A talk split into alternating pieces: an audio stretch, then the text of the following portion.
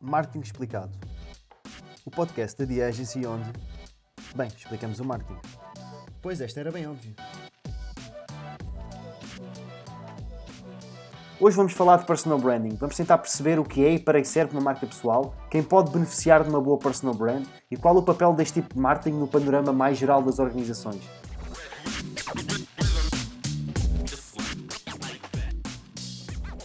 Estás a ouvir o episódio 7 de Marketing Explicado. Eu sou o João Batista, host deste podcast e o melhor amigo de quem quer explorar um pouco mais a fundo o mundo do marketing. O marketing encontra-se numa fase extraordinariamente desafiante para quem é verdadeiramente apaixonado pela área, é uma oportunidade única de fazer parte do desenvolvimento teórico e prático desta disciplina e de contribuir para o seu futuro. Se, por um lado, a vertente mais tradicional do marketing, a que chamarei de consumer branding para facilitar o argumento, se encontra num ponto médio de maturação, já com várias décadas de prática e alguma investigação académica desenvolvida, há outras vertentes que são terreno inexplorado e que oferecem grandes oportunidades. Estou a falar do employer branding e do personal branding. Consumer branding, employer branding e personal branding são as três grandes áreas do marketing. Em conjunto, permitem modular toda a interação de uma organização com os seus diferentes stakeholders e intervir nas várias formas de uma marca se exprimir. Com o conhecimento disponível até à data de hoje, estas três dimensões permitem trazer alguma simplicidade a uma área cada vez mais complexa e agrupar um conjunto de práticas e ferramentas cada vez mais fragmentadas. Uma chamada de atenção que me parece relevante fazer. O marketing digital não é um tipo de marketing, mas sim uma abordagem prática que se pode aplicar em qualquer uma destas três grandes áreas. Hoje vamos falar de personal branding. Vamos tentar perceber o que é e para que serve uma marca pessoal, quem pode beneficiar de uma boa personal brand e qual o papel deste tipo de marketing no panorama mais geral das organizações. Quando se fala em personal branding, vem logo à mente as startups, os empreendedores, os freelancers e as figuras públicas. O que não é tão discutido são os benefícios de uma marca pessoal forte no mundo corporativo, do topo à base da hierarquia. Neste episódio, vou focar mais neste último use case porque me parece fundamental para alargar a conversa em redor do tópico e desconstruir alguns mitos e preconceitos sobre o mesmo. Mas o que é, que é afinal o personal branding? Em primeiro lugar, importa definir o que é o personal branding para garantir que partimos de uma base comum. A utilização do termo branding implica desde logo um processo de construção de algo, neste caso de uma marca pessoal. Personal branding será então o processo de construção de uma marca pessoal, desde a sua definição até à obtenção do resultado esperado. E logo aqui temos um insight muito interessante. Personal branding não é um logotipo, um website, um perfil nas redes sociais ou a publicação de um livro. Tudo isto são apenas ferramentas que podem ser bastante úteis na criação da marca pessoal, mas que não a definem. É mais produtivo e ajuda-nos a alcançar resultados mais duradouros pensar em personal branding como uma estratégia de marketing para alcançar um objetivo, sendo que a dimensão do planeamento e consequente medição de resultados é normalmente a área que mais tende a falhar em toda esta temática.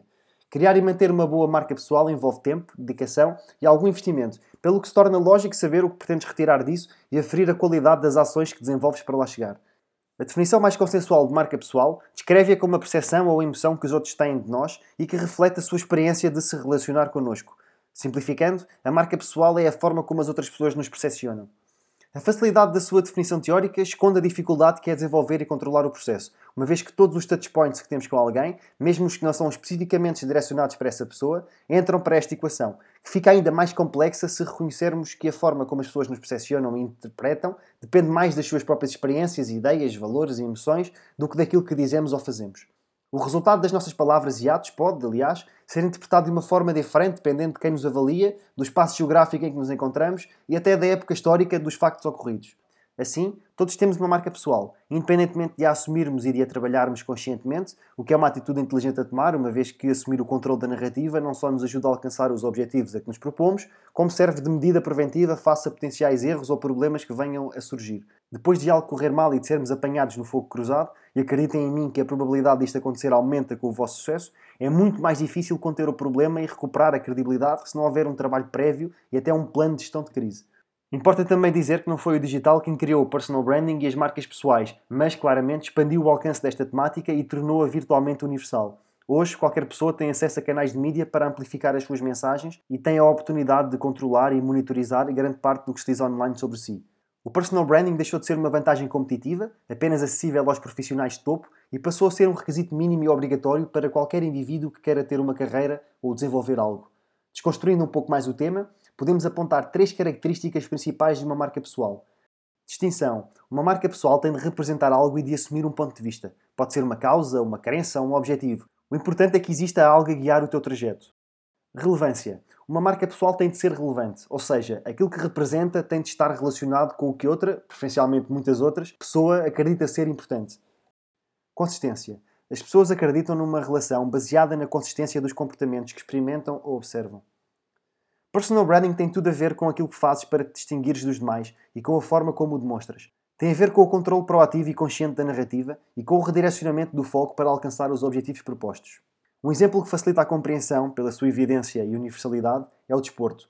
Veja-se o caso do Cristiano Ronaldo, que construiu uma marca pessoal tão forte que, atualmente, o seu valor para um clube vai muito para além dos resultados que alcança em campo, convertendo-se em atenção mediática, assistência nos jogos e venda de merchandising.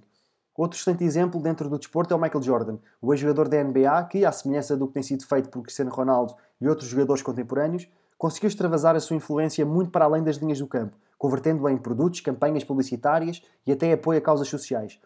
E Michael Jordan fez tudo isto sem o poder das redes sociais. Atualmente, o personal branding que a maioria das pessoas desenvolve é muito fraco e inconsistente. Digo isto enquanto especialista em recruitment marketing, alguém que estuda a forma como as empresas procuram talento e a forma como esse talento se dá a conhecer a quem necessita das suas competências. E é quase tão mau como estar sentado num bar a ouvir frases de engate foleiras. Analisaremos isto em detalhe no outro episódio. Sempre que estás no mercado de trabalho à procura de novas oportunidades, adotas inconscientemente uma atitude mais proativa em relação à tua marca pessoal. Completas o teu CV, trabalhas o perfil do LinkedIn, investes na tua imagem comprando um fato ou tirando uma fotografia de apresentação mais cuidada, começas a publicar artigos e envolver-te em movimentos, associações e eventos de networking. Os mais proativos podem até começar projetos próprios para demonstrar as suas capacidades e tornar o seu perfil mais apetecível, mas tudo isto é efêmero e quase sempre falso e enganador. Quando estás disponível no mercado de trabalho, as empresas procuram recrutar-te pela tua experiência, pelo teu know-how e pelos teus contactos. Por outras palavras, és recrutado com base na tua marca pessoal, ou seja, com base na percepção que a empresa tem do valor geral que vais trazer para dentro de casa. As tuas ações geram uma expectativa na empresa e o risco é sempre saber se a vais cumprir ou defraudar. O problema é que depois do recrutamento tudo muda. As exigências do trabalho passam para primeiro plano e a tua marca pessoal fica esquecida, adormecida em segundo plano. Por algum motivo, deixas de ser um indivíduo com um rumo próprio, com ideias próprias, com vontade de fazer coisas diferentes e passas a ser um anónimo contribuinte para algo maior que tu. E todos perdem. Perdes tu que te anulas face ao programa que alguém definiu para ti, perde a empresa porque deixa de ter acesso à amplificação que poderias fazer da sua mensagem. Em última análise, o culpado disto és tu e serás o elo que vai sofrer a maioria das consequências, mas grande parte da responsabilidade fica com a empresa que não sabe como aproveitar e estimular a tua marca pessoal, de forma a que ambos possam ganhar com isso. E o que há para ganhar através de uma marca pessoal? Perguntas tu. E eu respondo que a diferença entre uma marca pessoal forte ou fraca é a capacidade de utilizar as suas qualidades especiais para fazer a diferença na vida dos outros. E isto representa tudo para o teu sucesso futuro. Um bom trabalho de personal branding serve para te posicionar como especialista e para desenvolver a tua autoridade num determinado tópico. A tua especialidade não tem de ser exatamente a mesma que a da tua empresa, mas deve ser altamente relacionável e as competências transferíveis. É esse reconhecimento enquanto especialista que te pode levar a ser recrutado para uma organização, mas é também esse status que constitui a tua mais-valia ao longo do tempo. É bom para qualquer empresa poder dizer que tem os melhores talentos numa determinada área. Afinal de contas, são as pessoas que fazem as empresas e não o contrário. Ter colaboradores que são considerados especialistas numa matéria não é apenas bom para a reputação de uma organização, mas também para a sua capacidade de fazer negócio. É preciso relembrar que os clientes, especialmente em B2B, são humanos de carne e osso, como todos nós, e que, por isso mesmo, têm ambições, expectativas, desejos e emoções. Uma venda ocorre quando estas dimensões são estimuladas e a sua probabilidade aumenta quando o cliente reconhece que vai trabalhar com os melhores especialistas do setor. A presença de um especialista reconhecido aumenta os níveis de empatia e de confiança presentes na negociação e faz com que o target se sinta bem com a sua escolha. Uma vez que a capacidade de criar relações fortes e duradouras é uma componente-chave do sucesso, Pessoas com uma marca pessoal forte conseguem alcançar mais do que querem ao serem mais quem são. Para as organizações, não se deveria tratar tanto de como colocar os colaboradores ao serviço da marca, mas como de colocar a marca ao serviço dos colaboradores. E aqui está uma ideia que me parece bastante interessante, poderosa e inovadora. O consumer branding, tão trabalhado e idolatrado, deveria servir para empoderar os colaboradores, amplificar as suas potencialidades e dar-lhes ferramentas para eles fazerem os seus trabalhos, em vez de lhes sugar toda a criatividade, espontaneidade e autenticidade. É por isto que se fala tanto em burnout ou esmagamento do indivíduo no mundo corporativo. Fica o convite para começarmos a pensar mais no consumer branding enquanto um framework para potenciar o personal branding e não o inverso. Mas como é que se cria uma marca pessoal? As marcas pessoais servem vários propósitos, mas, na minha opinião, a sua principal função é ajudar a organizar um mundo cada vez mais complexo e rico em informação.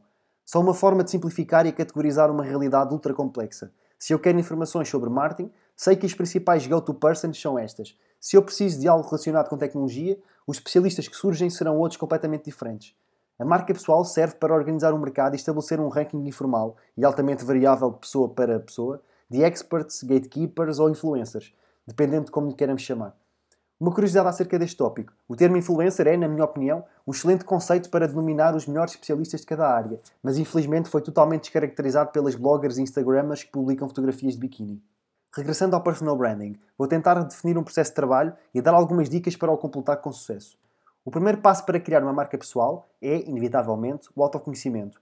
Pode parecer um lugar comum ou uma ideia um pouco mística, mas está mais relacionada com um mindset business e com uma atitude analítica do que com fazer yoga no meio de uma floresta ou tirar um ano sabático para viajar à volta do mundo. O autoconhecimento não é mais do que aquilo que já fizeste tantas vezes para marcas corporativas. Procurar os pontos fortes e os pontos fracos, perceber quais as oportunidades do mercado a explorar e escrever no papel aquilo que já tens na tua mente em relação aos objetivos que queres atingir e aos valores que te orientam. Resumindo, qual o tema ou temas em que te vais especializar? Queres ser conhecido no mercado por que razões? Como te vais posicionar no mercado? Valorizas mais a qualidade ou a quantidade? Quais os objetivos pelos quais te vais orientar? Financeiros, realização pessoal, artísticos ou outros? Começas a trabalhar a tua marca pessoal quando defines aquilo em que acreditas e te comprometes a agir segundo essas crenças. Depois de compreenderes um pouco melhor como te queres apresentar perante o mercado, é fundamental definir e compreender o target. Quais são os seus valores e crenças, o que representam, o que procuram numa relação, de que precisam de ti no início dessa mesma relação Relembra-te de que estou a tentar orientar o meu framework para o mundo corporativo, pelo que o target aqui não representa necessariamente o cliente final. O target pode ser a empresa para a qual queres trabalhar, os elementos da equipa que lideras ou simplesmente a comunidade em geral de profissionais interessados nos mesmos temas que tu. Quando descobrires como te queres posicionar e aquilo que o teu target valoriza e procura, tens de criar a tua marca, ou seja, definir o resultado do match entre estas duas variáveis. Ninguém quer contratar uma fraude, pelo que a autenticidade é o principal fator a ter em conta neste ponto. Não cometas o erro de fingir ser o que não és. Pensa em todos os autoproclamados especialistas, gurus e ninjas que vagueiam pelo LinkedIn e terás um exemplo claro do que estou a tentar dizer. O valor de uma marca depende do ponto de vista do consumidor. Isto é ainda mais verdadeiro para uma marca pessoal, porque existem menos pontos tangíveis e uma menor universalidade. Dificilmente existirá uma ideia generalizada sobre ela. Por exemplo, mesmo quem nunca teve nenhum contacto com nenhum produto da Apple, certamente conhece a marca e terá uma ideia sobre ela. É um símbolo quase universal, Existem pouquíssimas marcas pessoais em todo o planeta com o mesmo alcance. Uma capacidade fundamental para construir uma boa marca pessoal é perceber o poder das percepções. Se são as percepções dos outros que definem a tua marca pessoal, tens de aprender a geri-las com propósito. Mencionei anteriormente que o personal branding é um processo, pelo que não basta definir a tua marca e esperar que a magia aconteça. Para seres notado pelas outras pessoas, tens que te tornar relevante. Relevância é algo que ganhamos através da importância que os outros conferem ao que fazemos por eles e pelo seu julgamento da qualidade de como o fazemos. É por isso que é tão importante conhecer bem o target e saber de que forma podemos fazer a diferença nas suas vidas. Relevância não é estar na crista da onda, falar sobre os assuntos do momento, assinalar todas as efemérides e dar a opinião sobre todos os temas. A relevância mede-se através da qualidade com que resolvemos os problemas mais importantes das outras pessoas. É por isso que a sociedade tem a tendência de classificar algumas profissões como mais importantes que outras, na minha opinião, de forma totalmente errada. As pessoas tenderão a valorizar mais um médico ou um advogado, porque tipicamente estes profissionais resolvem problemas de vida ou de morte em alturas em que estamos totalmente desprotegidos ou desesperados. Um contraponto, um canalizador, por exemplo, é alguém a quem atribuímos muita relevância apenas no momento em que necessitamos dos seus serviços. Outra componente importante de uma marca pessoal é a consistência, fazer coisas distintivas e relevantes de forma repetida. A consistência é o derradeiro segredo para uma boa marca pessoal. Quando acertamos uma vez, é sorte. Quando acertamos de forma recorrente, é competência. Na minha opinião, o sucesso passado não prevê o sucesso futuro, mas a sociedade valoriza muito o track record dos indivíduos e das organizações. É por isso que as entrevistas de emprego são baseadas na análise do currículo passado e não nas competências disponíveis para a aplicação futura. Que um jogador de futebol é avaliado pela sua quantidade de golos que marcou anteriormente e que votamos no partido que, na nossa opinião, melhor liderou o país segundo circunstâncias passadas. Até quando participamos em jogos de sorte e azar, gostamos de escolher os números que mais saíram anteriormente. Por outro lado, a inconsistência enfraquece a marca e interrompe a confiança. O caminho para construir uma marca pessoal forte é através de uma prática constante de adicionar valor e fazer a diferença na vida dos outros. Quando alguém acredita que tornas as tuas qualidades relevantes para ele, estabelece o valor que trazes à relação. Em princípio, o valor que um eventual cliente ou empregador te pagará é definido por este contrato tácito, quando fazes a diferença e és consistente no valor que crias, as pessoas passam a confiar em ti. A confiança existe quando a marca entrega o que promete e é este o principal fator que leva à lealdade, um dos ativos mais importantes para qualquer marca. O personal branding tem pouca tecnologia. Independentemente das plataformas utilizadas, criar uma marca pessoal é um exercício de consistência, definir e manter um ritmo de publicação, paciência, porque os resultados nunca são imediatos, e de empatia, para acrescentar valor à audiência. Consistência porque marca pessoal é ritmo, é cadência, é estar sempre presente e aparecer sempre da melhor forma. Para além da qualidade, é definir e respeitar um ritmo de publicação e ser o mais coerente possível em todas as mensagens. És tão bom quanto a qualidade do teu pior post. Paciência, porque a marca pessoal é um campo extraordinariamente confuso Basta pensar em ti e na quantidade de pensamentos, ações e desejos contraditórios que tens diariamente. É muito mais difícil e moroso criar no mercado uma imagem evidente e livre de ruído sobre aquilo que representas, porque todos os dias fazes algo, involuntariamente, para destruir a imagem que estás a tentar construir. Empatia, porque o teu valor é medido pelo que acrescentas aos outros e a tua natureza tem uma grande componente egoísta. A linha entre o que satisfaz os outros e aquilo que apenas te dá prazer a ti é muito fina e normalmente a tendência para a autossatisfação é muito mais sedutora. A tua network de relações é grande o suficiente para te ajudar a alcançar o que é importante para ti? Personal branding leva tempo e dá trabalho. Porque, no final de contas, a principal unidade de medida para a tua marca pessoal é a quantidade de pessoas da tua network que te admiram. Para conseguires números elevados, tens que ser bom no que fazes, alcançar achievements importantes, aperfeiçoar a tua personalidade e produzir resultados de excelência. Em cima de tudo isto, tens ainda que encontrar tempo para o demonstrar a um grande número de pessoas e convencê-las de que o que fazes é importante para elas, uma chamada de atenção, demonstrar aos outros o que fazes e evidenciar que isso é importante para elas, não significa autopromoção barata e descarada. A tua vida não é um anúncio de televendas e a tua marca pessoal não pretende iniciar um culto de personalidade à maneira stalinista. O personal branding é um canal de comunicação tão importante quanto inexplorado de qualquer organização. Um exemplo facilmente perceptível tem a ver com as conferências. Todos os oradores presentes nas conferências estão a representar as suas marcas pessoais e, em simultâneo, as suas organizações, mesmo que não estejam a falar sobre um tema relacionado com as suas áreas de atividade ou que o convite não tenha sido endereçado à empresa. O que fazem as organizações por este tipo de iniciativas? Que apoio dão aos colaboradores que são convidados a participar? Como retiram proveito para si próprios? Se um dos pilares do personal branding é a consistência, de que serve investir apenas na marca pessoal do CEO quando a maior parte das interações com o consumidor são feitas ao nível mais baixo da hierarquia? Uma boa estratégia de personal branding deve contemplar, obviamente, o nível mais alto da organização, ajudando o CEO e a administração a comunicar, tendo equipas disponíveis para ajudar a desenvolver os esportes que utilizam e os discursos que fazem em entrevistas, conferências e nas redes sociais, mas também deve estender-se ao resto da organização. É importante ajudar o C-suite e as FIs intermédias a liderar e inspirar os colaboradores e os clientes. Há um elemento aspiracional em ser-se relevante para os outros, e a aspiração cria um desejo forte de alcançar algo extraordinário.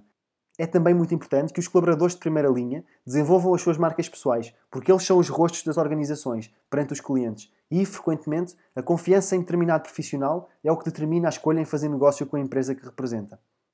O objetivo não é ter uma marca, o objetivo é perceber o quão forte ela é.